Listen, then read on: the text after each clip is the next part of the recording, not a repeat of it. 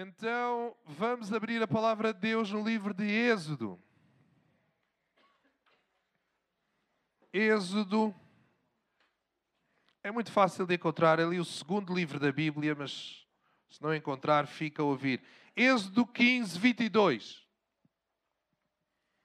Êxodo capítulo 15, versículo 22. Deus tem ministrado muito ao meu coração com esta palavra. E aquilo, quando o nosso coração está cheio, não é? Disso fala também a nossa boca.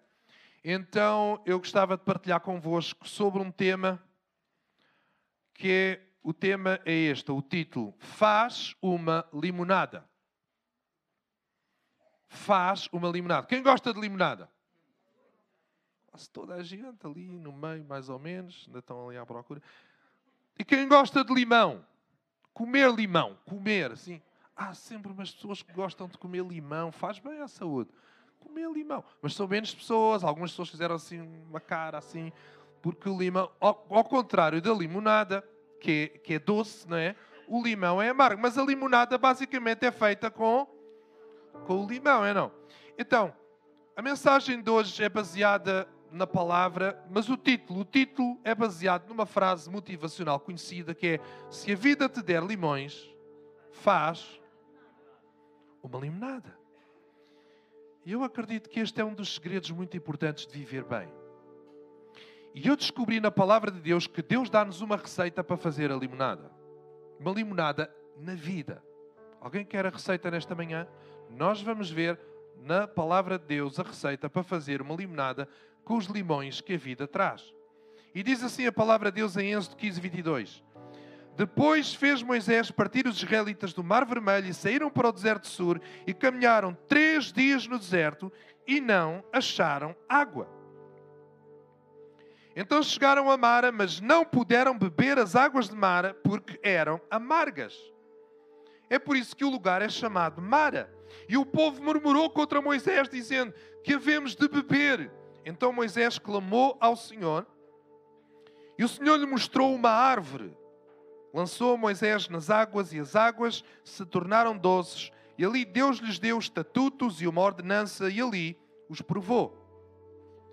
E disse ele: Se ouvires atentamente a voz do Senhor teu Deus e fizeres o que é reto diante dos seus olhos e inclinares os teus ouvidos aos seus mandamentos e guardares todos os seus estatutos, nenhuma enfermidade virá sobre ti das que enviei sobre os egípcios, pois eu sou o Senhor que te sara. Então, nós temos aqui a receita para fazer uma limonada.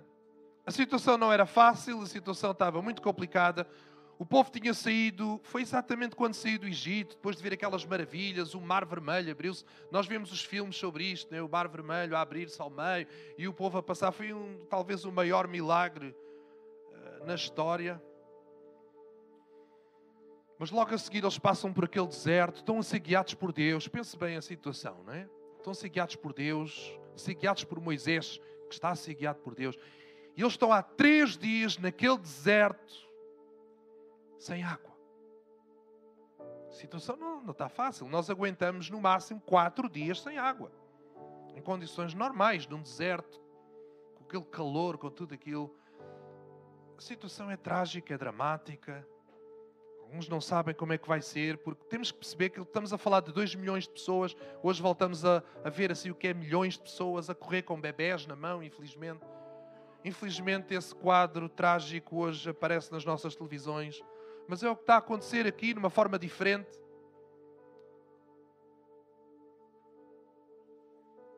Não mais em fuga do agressor, porque Deus destruiu o agressor, deixou tudo para trás, mas agora a ir na direção de um caminho e de uma terra que Deus lhes prometeu. E eles estão três dias sem água, bebés, crianças, idosos. E quando eles chegam finalmente a um lugar que tem água, diz que a água que encontram são amargas. As águas são amargas, significa que não tem a ver tanto com o sabor da água, porque quem está há três dias sem beber água não importa o sabor. Só é esquisito com comida quem nunca passou por fome tem fome, não importa mais que tipo de comida é ou que não é, não, nada disso importa. Três dias, mas a água não era potável.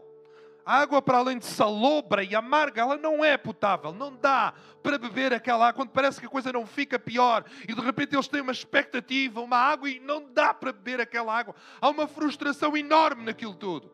Mas há uma lição incrível que vamos aprender aqui e diz que Deus ali os provou. E tudo foi, sem dúvida, ali uma prova, e Deus queria ensinar o povo, porque para eles saírem do Egito não lhes custou nada, mas agora era preciso aprender a viver. Deus queria ensiná-los pelo deserto. O deserto era, é, foi uma escola. Deserto não é lugar para morrer, deserto é lugar para aprender. Talvez estás a passar por deserto e parece é o meu fim, parece que Deus não quer saber. Eu estou aqui nesta manhã para dizer: não é o fim, é um início de algo melhor.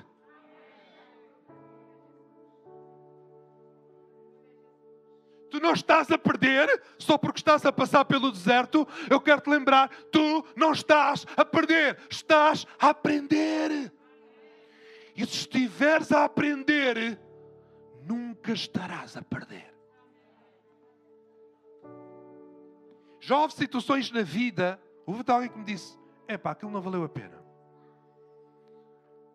Eu fiquei a pensar e fiquei a orar, meu Deus, mas para que isso não valeu a pena? Para que é que eu passei por isto? Mas depois eu pensei, não vale sempre a pena quando a alma não é pequena. Diz o nosso poeta, é ou não? Quando nós aprendemos, nada é desperdiçado. Até os nossos fracassos. Se tu aprenderes com eles, são fantásticos para te levarem ao lugar onde precisas chegar. Na realidade, não há ninguém que chegue a um lugar de sucesso sem passar por fracasso. Isso não existe. Não há ninguém que seja bom no que faz, a não ser por repetição e erro. Repetição e erro. Repetição e erro. Repetição e erro. Uau, estou a fazer bem. Nunca fiques frustrado com o erro. Se aprendes com ele, estás melhor do que nunca. E a ideia era eles começarem a aprender. Eu estava a prová-los, eu estava ali uma prova, e esta coisa da prova, eu comecei a perceber isto da prova não é só no início, né? no nosso início, a prova é para Deus saber o que é que nós somos. Não, Deus sabe tudo. Então depois, eh, eu, na minha vida, eh, foi a minha, né? O meu, o meu crescimento. Deus saber, não, Deus já sabe, então é para eu saber. É para eu saber, não é mais, do, agora hoje estou noutro nível, noutro, noutra esfera que é, a prova é muito mais do que eu saber o que é que está cá. É eu aprender o que ainda não sei. Por isso que serve a prova. Pense lá, quando, quando numa escola se marca provas, a ideia não é só saber o que o aluno sabe, é mais do que isso. A prova é o que prepara o aluno e é o que leva o aluno a estudar para saber o que ele ainda não sabe.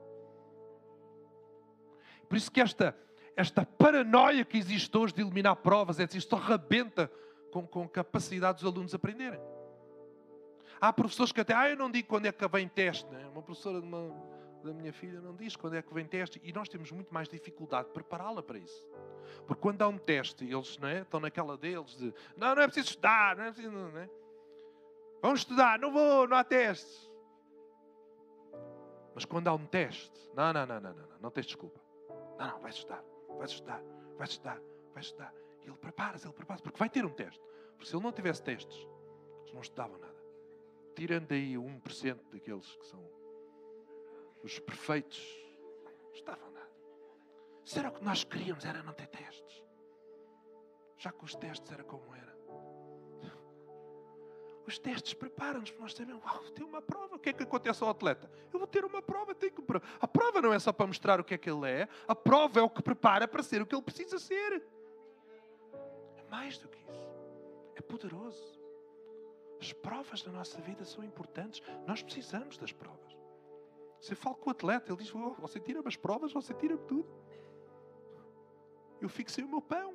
O meu pão está nas provas. Foi por isso que Josué e Caleb disseram: subamos animosamente, serão como pão para a nossa boca. Essas provas, esses gigantes que muitas vezes lamentas, eu quero dizer nesta manhã, são pão. São a tua oportunidade de teres bênçãos e vitórias que de outra maneira nunca terias. E na escola dominical eu fiquei a pensar, a primeira vez que eu entrei na escola dominical na Pontinha, miúdo, seis anos. Primeira vez que eu entro na escola dominical, esqueci de muitas lições. Nunca me esqueci daquela primeira, nunca percebi porquê. Hoje eu sei porquê. Qual foi a primeira lição? Davi e Golias. Eu nunca mais esqueci aquela história. Davi, que história incrível. E eu aprendi na escola dominical. Deus trouxe Davi para Golias. Ninguém enfrentava, Deus trouxe Davi para acabar com Golias. E de repente, passado muitos anos, eu descobri outra coisa. Não, foi ao contrário. Deus não trouxe Davi para Golias. Desde o princípio, Deus já tinha trazido Golias para Davi. O que é que você pensa sobre isso? Desde o princípio, tudo tinha sido preparado. Exatamente era para Davi. Deus já tinha dito: Davi, chegou a hora de tirar-te do anonimato. Chegou a hora de tirar-te aí do desprezo da tua família. Chegou a hora de tirar-te aí de seres pastor de ovelhas para seres o pastor da nação. Chegou a hora, Davi. Porque a unção não chega, Davi. É preciso mais uma coisa para além da unção para ser rei. É preciso gigantes, é preciso provas, é preciso lutas a vencer. E agora Deus traz Golias. Exatamente tinha tudo sido para Davi, para colocá-lo na rota do trono. O pão está no gigante. A tua bênção, a tua vitória, o teu propósito, aquilo que Deus quer fazer na tua vida, tudo passa por uma série de provas e processos onde tu precisas aprender, crescer, guardar o teu coração. Não fiques amargo, fica melhorado. Torna-te melhor. Bom, uh, Vamos lá então. Vocês querem a receita ou não? Alguns de vocês já estão aí a querer escrever a receita ou não? Estão eu quero a receita. Vou fazer a limonada. Primeira coisa, a coisa estava complicada, a água era amarga. E eu descobri uma coisa, ainda antes da receita. O segredo na vida não está nas águas que encontras. Se é doce, se é amargo, se é... O segredo na vida está, o que é que fazes com isso? Porque a maioria das pessoas, e normalmente são pessoas que não vencem, ainda continuam a justificar a sua vida, o seu percurso com as águas que encontraram. Eu não tive a família daquele. Eu não tive um pai como aquele. Eu não tive uma mãe. Eu não tive... Ou eu só tive uma mãe. Ou eu não tive pais que me afirmaram. Eu não tive cunhas. Eu não tive amigos como o outro. E justificam. É, os perdedores têm esta coisa de justificar o sucesso dos outros.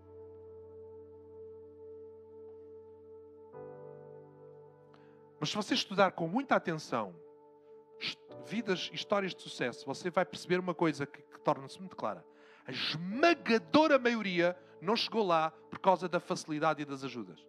Foi exatamente o contrário. Chegaram lá por causa de passarem por tanta dificuldade, tanta pressão, tanta adversidade. Foi isso que criou o músculo para chegar lá. Porque o músculo não se cria com facilidade, com conforto. O conforto é o maior inimigo do músculo e do desenvolvimento.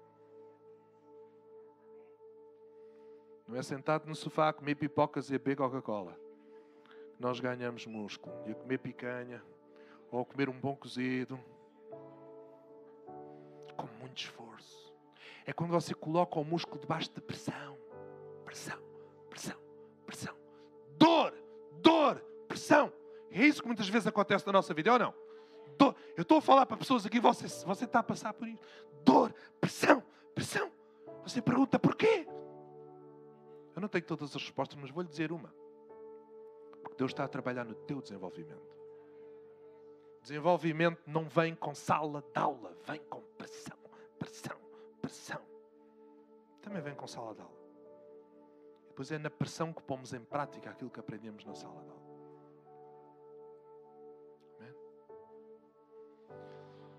Então, não tem a ver com as águas que encontras, é amarga, não tem a ver com isso. O que é que fazes com isso? Esta capacidade, esta habilidade, esta atitude de transformar o amargo em doce. Este é o segredo na vida. O lugar onde tu chegas amanhã não depende do que tu encontras, depende da tua atitude diante disso. Qual é a tua resposta? É por isso que há pessoas que nós vemos nas piores condições conseguiram os melhores resultados, e há outros que nas melhores condições, na realidade, normalmente, pessoas que só têm condições mais favoráveis nunca têm o músculo para chegar muito longe. Dificilmente. É ao contrário, nós ficamos com aquela ideia, eu preciso é disto. Deus, eu preciso é de mais facilidades. Não. Tu precisas é confiar, passar pela prova e confiar e aprender a transformar o amargo em doce. Esse é o segredo de tu viveres o doce que Deus tem para ti. Não tem a ver com aquilo que encontras, não tem a ver com as circunstâncias que dão à tua volta, não tem a ver com esperar melhores ventos. Tem a ver com a tua atitude. Então, a receita para fazer a limonada: primeiro, não vivas a reclamar. Porque a primeira coisa e a primeira tendência logo é para a reclamação. A primeira coisa que os israelitas fizeram foi o quê? Quando chegaram lá? Começaram a murmurar contra Moisés. Começaram o quê? A reclamar, começaram a falar mal. E nós só temos uma, uma, uma frase. Nós só temos uma frase, porque o que temos aqui é um resumo. Você tem o quê? Ver duas, dois milhões de pessoas a reclamar. Nós, numa fila, numa fila, num banco, numa fila dos correios, numa fila, sei lá, quando, quando alguém começa a reclamar, aquilo pode ser uma coisa inacreditável. É não. Começa, começa a falar mal, começa a falar mal do atendimento, quando damos por está a falar mal do governo do mundo inteiro. E está um, e está outro, e está outro, e está outro. E a reclamação, ela é, é como a gratidão. E a generosidade é contagiosa. É, é contagioso. O que é mau é contagioso, mas o que é bom também é contagioso. Nós temos que ir contagiando com o que é bom. Mas é uma tendência, não é? Porque estamos. E, e a, mas a primeira coisa, se tu queres transformar o amargo em doce, tu precisas superar a reclamação. Tu não consegues superar o amargo da situação se não consegues superar o amargo do teu coração. Reclamação é quando eu permito que o amargo das águas que encontram, que encontro, entre no meu coração e eu torno-me amargo. E, e é, uma, é, é uma insanidade, porque afinal eu estou a reclamar de uma coisa que é amarga e eu próprio estou-me a tornar naquilo que reclamo, amargo. Insanidade da reclamação. Quando tu reclamas, tu tornas-te naquilo que reclamas. Eu estou a reclamar porque a situação é negativa, mas eu estou a tornar-me negativo. Eu estou a reclamar de um problema, mas eu próprio estou a ser problemático. Estou a ser um problema.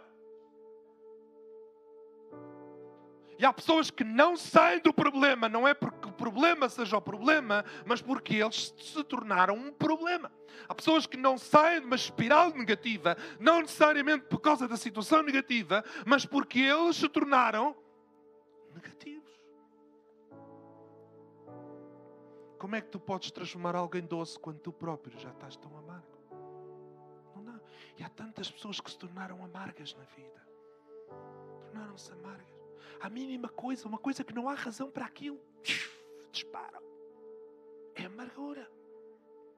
Disparam a falar mal, falam não há razão para isso. E de repente, aquilo que era uma coisinha já não é só daquela coisinha, já está a falar tudo o que está lá. Ninguém é amargo por causa daquilo que passou. É amargo pela forma como respondeu àquilo que passou. Porque há pessoas que passam por igual ou pior, mas não se tornaram amargos. Tornaram-se doces. Tem a ver connosco. É uma atitude, é uma decisão. É uma decisão.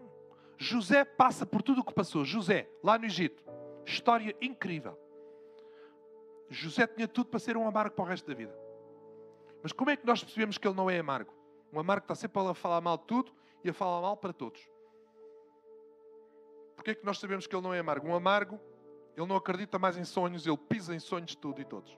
Mata sonhos a todo lado. Não há sonhos, sonhos, isso é coisa de miúdo. Mas quando ele está na prisão e há homens que lhe dizem que tiveram um sonho, José não disse: Sonhos, vocês são loucos da cabeça. Eu também tive sonhos, isso não presta, isso não vai levar a. Isso é coisa de meninos, cresçam e apareçam. Não foi isso que José disse. José, contem uns sonhos porque eu creio num Deus de sonhos. Isto é um homem que passou pelo que passou e não se tornou amargo.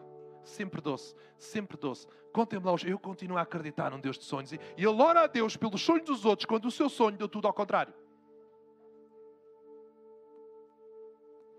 Esta é a atitude que transforma o amargo em doce.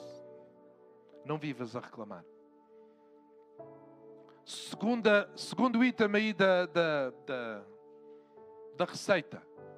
Dá para pôr aí? Põe o teu foco em Deus. E quando eles vieram para Moisés, com toda aquela reclamação, com tudo aquilo, o que é que Moisés fez? Moisés, em vez de reclamar, Moisés foi clamar a Deus.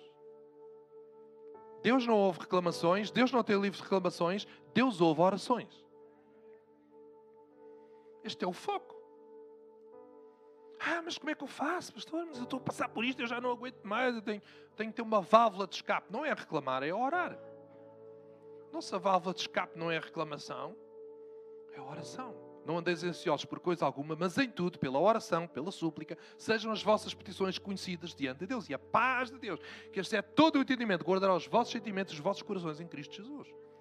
Nós oramos e Deus enche-nos da sua paz. Mesmo quando, ainda não, mesmo quando ainda não vemos nada, temos uma paz, uma confiança. Deus está a cuidar. Deus vai fazer o melhor. Deus vai abrir caminho. Deus vai mostrar o caminho. Ainda não sei quando, não sei como. Mas Deus é Deus põe o teu foco em Deus. É o problema da reclamação. É que nós não conseguimos tirar o nosso foco do, da situação negativa, das águas amargas. Ficamos ali, à volta daquilo. E a reclamação não te, não, não te possibilita tirar os teus olhos sempre do problema. Mas a oração leva-te a pôr o teu foco em Deus. Já não, e, ouça, existem pessoas multitarefas. A maioria das mulheres, 95% das mulheres são multitarefas. Ouça uma, isso não é mais capacidade nem menos capacidade, é diferente, é só isso. Ok? Só isso. Monotarefas não é ser menos, é, é diferente. Monotarefas consegue ter uma capacidade de se concentrar muito mais naquilo que está a fazer e de ir mais longe no que está a fazer. O multitarefas consegue gerir várias coisas ao mesmo tempo, as mulheres precisam disso, principalmente quantos mais filhos têm. Só uma brincadeira. Então, por isso é que cuidado, nunca deixe muitos filhos, ao, a, a, um homem a cuidar de muitos filhos ao mesmo tempo. Ele é monotarefas. Não é, não é maldade, não é maldade, não é maldade. É incapacidade. Bem, ok. Isto hoje é sobre família também. Estamos a falar sobre família também nesta.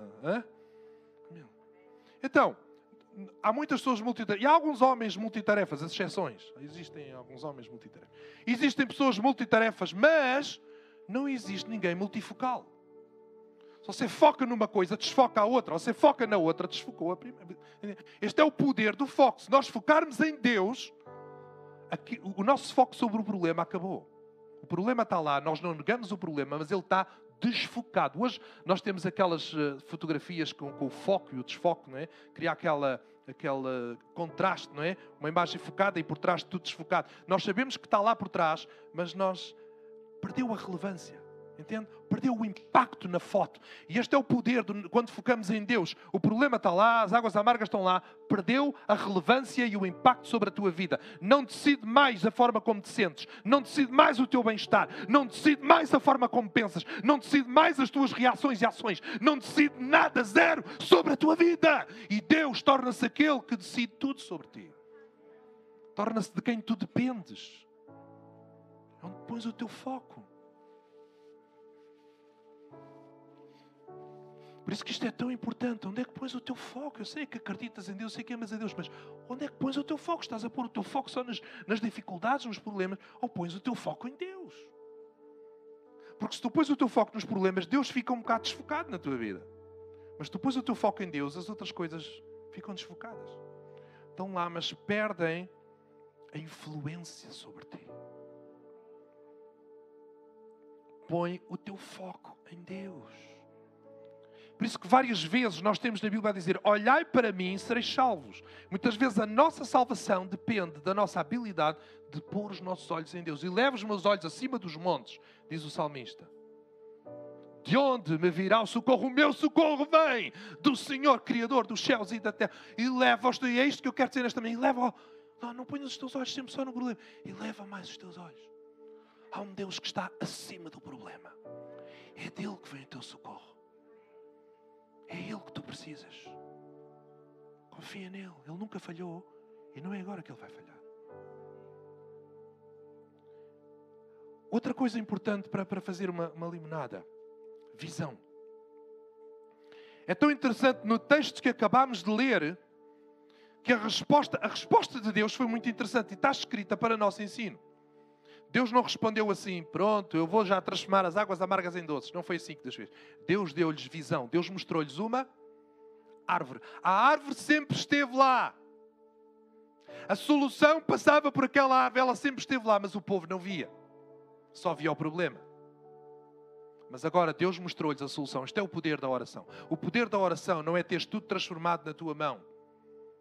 É a forma como Deus abre os teus olhos para ver o que ainda nunca tinhas visto. E é exatamente aí que está a tua salvação, a tua solução, a tua bênção e a tua vitória.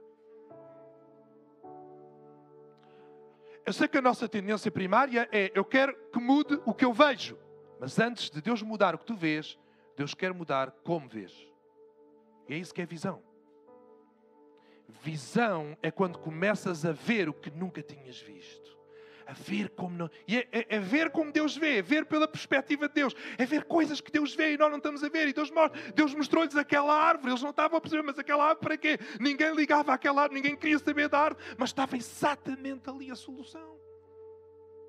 Vinha através daquela árvore. Visão. Por isso que quando nós vemos que o apóstolo Paulo, quando ele orava, pelos crentes, ele orava constantemente para que fossem iluminados os olhos do nosso entendimento. Não ore só pelo milagre, ore para que as pessoas vejam que ainda não vejam. Para que sejam iluminados os nossos olhos. Precisas ver o que ainda não vês. Mas porquê? Porquê é que Deus não nos dá logo tudo feito? Bem, há várias razões. Nem sempre entendemos todas, mas há uma que eu entendo, há uma que veio ao meu coração. Deus não quer que sejamos só observadores, Deus quer que sejamos vencedores. Esta é uma grande razão. Se Deus fizesse tudo para nós, está aí a tua vitória. Eu era um observador, ficava sentado, bem numa bandeja. Mas quando Deus quer fazer de mim um vencedor, é diferente. Entra no campo. Entra no campo, entra no campo. Eu vou ser o teu treinador, eu vou te guiar. É isso que está em Hebreus 12. Você acha que isto é conversa de, de, futebol do dia de hoje? Não, não. Isto é conversa de Hebreus 12. Hebreus 12 é assim: visto que estamos rodeados de muitas testemunhas, hein?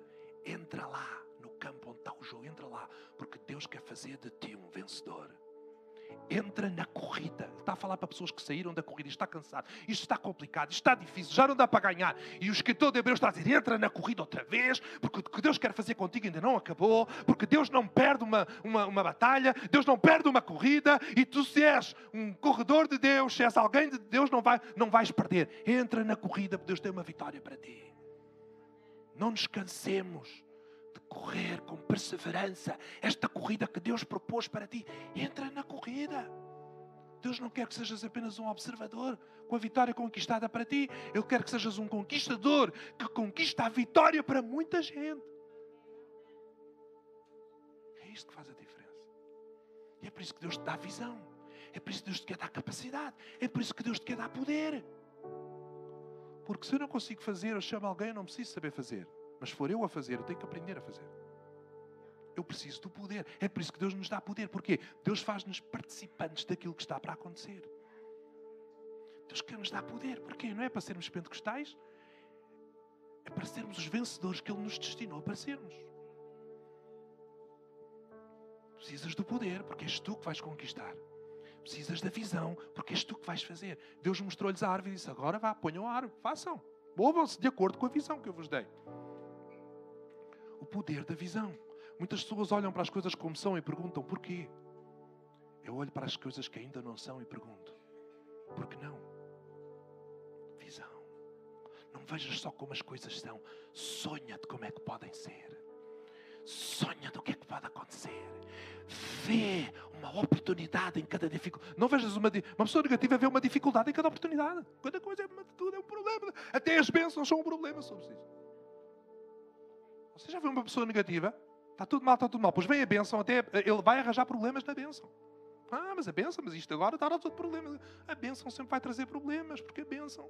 Né? Quando Jesus faz aquele milagre da multiplicação, trouxe problemas, porque agora eles tinham que, tinham que apanhar tudo o que sobrou. Jesus, não podias fazer um milagre um bocadinho mais pequenino? Trouxe problemas ou não? Trouxe trabalho. Traz trabalho, também traz trabalho. Todo o trabalho tem uma bênção lá. Encontra toda a bênção vai ter um trabalho, não te preocupes, vem mais uma bênção a seguir. E a vida vai ser assim. E a maneira como tu continuas a focar, a focar também, vai ser trabalhoso, é complicado. Eu não sei. Há bênção aí, há mais uma vitória de Deus, há mais uma graça de Deus, há algo mais que Deus vai fazer. Visão. O que tu mais precisas é de visão. De ver o que ainda não vês. Vai orar com esta expectativa. Deus, mostra-me essa solução que eu ainda não vejo. É isso que me está a perturbar. Não é o problema em si, é o facto de eu não conseguir ver ainda coisas que tu vês. O que te perturba não é o que vês, é o que ainda não vês. Visão. E por último, ação. Deus disse-lhes: vá, façam. Tem a árvore, olha a árvore. Moisés, ponham essa árvore nas águas. Mas a árvore nas águas, o que é que isso faz? O poder está na obediência. O que eu vos estou a falar não é o poder do homem. O que eu vos estou a falar nesta manhã é o poder de Deus. Tudo só resulta porque Ele fala, porque Ele mostra, porque dependemos dEle, porque Ele faz. Mas Ele não faz tudo para nós, Ele faz tudo através de nós. Lá está a árvore. Sou eu que faço o milagre. Eu vou fazer... Mas a árvore lá, não, isso não sou eu que faço, mas ponham a árvore lá. Façam o que vocês podem fazer, que eu vou fazer o que vocês nunca conseguiram fazer. E quando eles colocam aquela árvore nas águas, elas transformaram-se em doces. Move-te não de acordo com a situação negativa, move-te de acordo com a visão que Deus te dá. Move-te de acordo com o propósito com a direção de Deus. Foca-te em Deus, percebe o caminho de Deus. E quando eles colocam aquela árvore, e aquela árvore fala-nos também da cruz. É uma tipologia no Antigo Testamento da cruz. A cruz é a solução de Deus para as nossas águas amargas.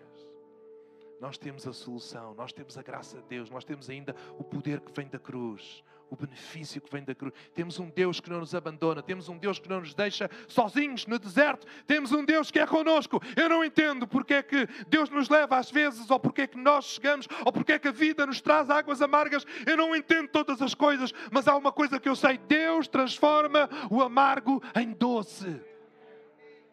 Deus é esse Deus que tem essa capacidade de transformar o mal em bem. José, no final da sua vida, ele disse para os irmãos: Vocês intentaram todo o mal contra mim, mas Deus o transformou em bem. Eu não sei dizer-te, explicar-te como é que enfrentamos males e, ok, pecamos e o mal entrou no mundo e é, estamos num mundo imperfeito. Não dá para ter uma vida perfeita aqui, mas temos um Deus perfeito que aperfeiçoa o nosso caminho.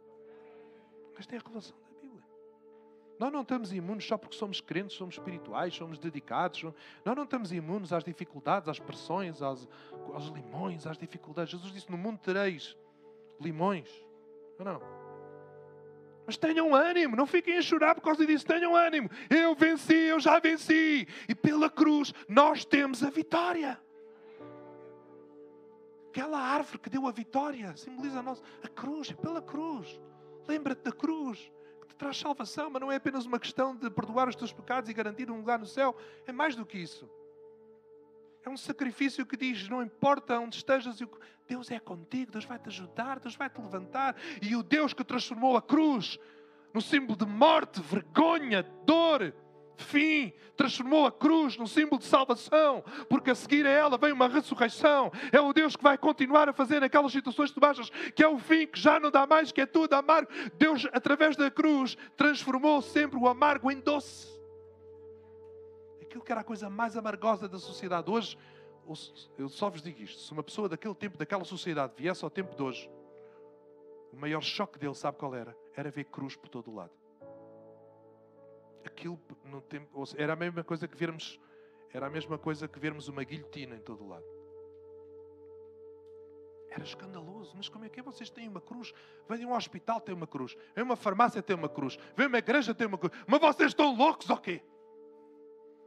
A cruz, ninguém pode com uma cruz, ninguém pode ver uma cruz. A cruz é o símbolo da maior tortura, do maior, da maior penalização que existe. E nós diríamos, mas tudo mudou. Porque houve um Deus que transformou a cruz em ressurreição, a tragédia em triunfo. Este é o nosso Deus.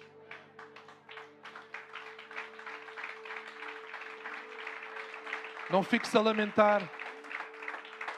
Não fiques desanimado porque a situação está complicada.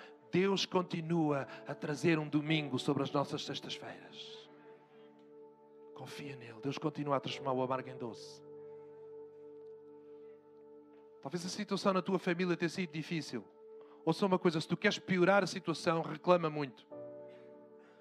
Mulheres que ficam a reclamar dos maridos, maridos que ficam a reclamar das mulheres. Que coisa maluca. Tu queres melhorar a situação, tu queres transformar o amargo em doce, tu queres tornar a tua mulher mais doce, tu queres tornar o teu homem mais doce, queres tornar os teus filhos mais doces. Não reclames. Não reclames dos teus filhos. Mesmo quando ele falha, mesmo quando ele até se desvia e vá por caminhos, nunca fales mal dele. Não negues a situação, não negues, não digas que ele é o, o melhor do mundo. Enfim, pode ser o melhor do mundo em alguma coisa. Descobre aquilo naquilo que ele é bom. Ama-o, abraça-o, ajuda-o, porque Deus ainda vai transformar o amargo em doce. Deus ainda vai restaurar o teu casamento. A situação não está fácil, a situação tem estado amarga, tem estado difícil. Deus vai transformar. Confia nele de todo o coração. Para de falar mal, começa a falar bem. Começa a falar bem, começa a semear o bem. Tu colhes o que semeia, começa a semear o bem, começa a orar, começa a pôr o teu foco em Deus, começa a confiar em Deus, começa a dar graças a Deus. Há pessoas que gostariam de ter, estar casados como tu e não estão. Muita gente a reclamar e não sabe dar valor àquilo que tem. Sim, ok, ninguém de nós tem uma mulher perfeita, um homem perfeito. Os homens normalmente são perfeitos, não é? Mas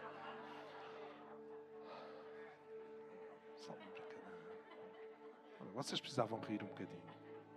Ouçam, não há ninguém perfeito.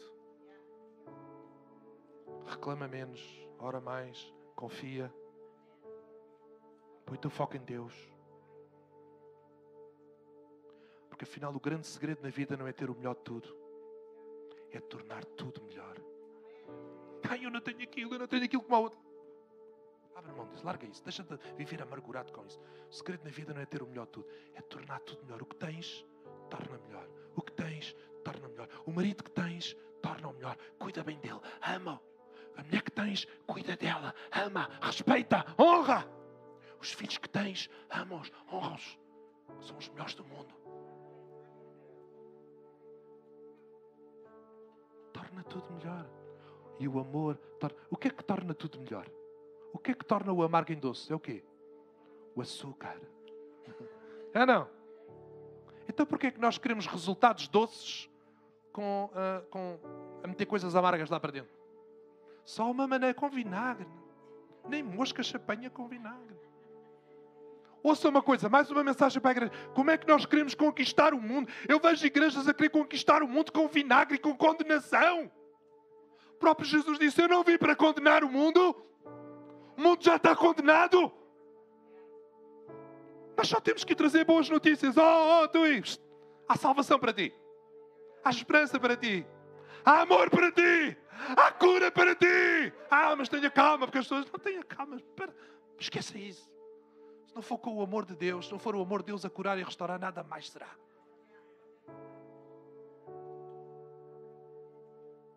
Nós complicamos tudo e queremos meter tudo no ah, mas temos que meter aqui um bocadinho de vinagre, temos que equilibrar o amor com a justiça.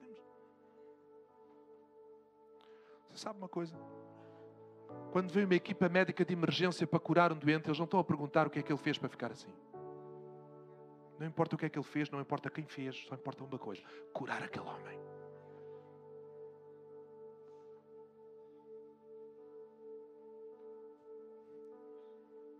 Vamos tornar tudo doce. Vamos ter açúcar, vamos ter amor. Amor. Amor. Bom, vamos terminar. Eu não li o último versículo da secção e nós não podemos, nós não podemos terminar isso sem o último versículo. Versículo 27. Então chegaram a Elim, onde havia doze fontes de água e setenta palmeiras e se acamparam junto das águas. Uau! depois daquela experiência, a água doce e tudo, saciaram cedo. E agora Deus levou-os a Elim, a um lugar de 12 fontes de água. Quantas eram as tribos? Lembra-se? E as fontes de água eram? 12. Acha que era por acaso? Não. Deus levou-os a um lugar exatamente na medida deles. Mas já estava preparado desde o princípio. E eu quero terminar por dizer isto. Eu sei que há muita apreensão em relação ao futuro. Pessoalmente quando estamos a lidar com águas amargas Deus já tem tudo preparado para ti. E sabes uma coisa? Tem o teu nome, tem a tua medida, tem a tua cara. É para ti. Está reservado. Eu não sei o que é que me reserva ao futuro, mas eu sei quem reserva o nosso futuro. O nosso futuro não é obra do acaso. O nosso futuro já está preparado. Eu não estou a falar só do céu, do céu, mas é mais do que isso. O propósito, aquilo que Deus tem para ti, no teu futuro, já está preparado. Tu ainda não sabes, ainda não percebeste, estás no meio da prova, estás no meio. As previsões às vezes não são as melhores. Não te importes com isso. Deus já tinha tudo preparado, o lugar lá, 12 fontes para as 12 tribos, estava tudo preparado para eles. Quando eles passaram por aquela prova, quando eles aprenderam, Deus é o Deus que cuida, Deus é o Deus que faz, Deus é o Deus que transforma mal em bem, Deus é um Deus que nos deixa ficar mal. E agora eles entram na posse daquela abundância, daquele refrigério, daquela bênção. Já estava tudo preparado para eles. Isto não está tudo descontrolado. Não está, não está, não está. Pode parecer, eu sei que às vezes parece. Não está tudo descontrolado. Deus tem tudo controlado. Não é Deus quem faz o mal. Não é Deus quem promove as guerras. Não é Deus quem faz a fome. Mas é Deus quem continua a querer transformar amargo em doce. A ajudar, a abençoar, a levantar, a restaurar e a redimir. Como só Ele sabe fazer. Vamos ficar de pé.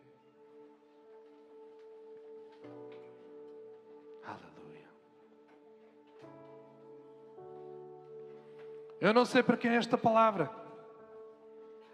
mas faz uma limonada. Não fiques a chorar o limão. Deus quer fazer alguma coisa com isso.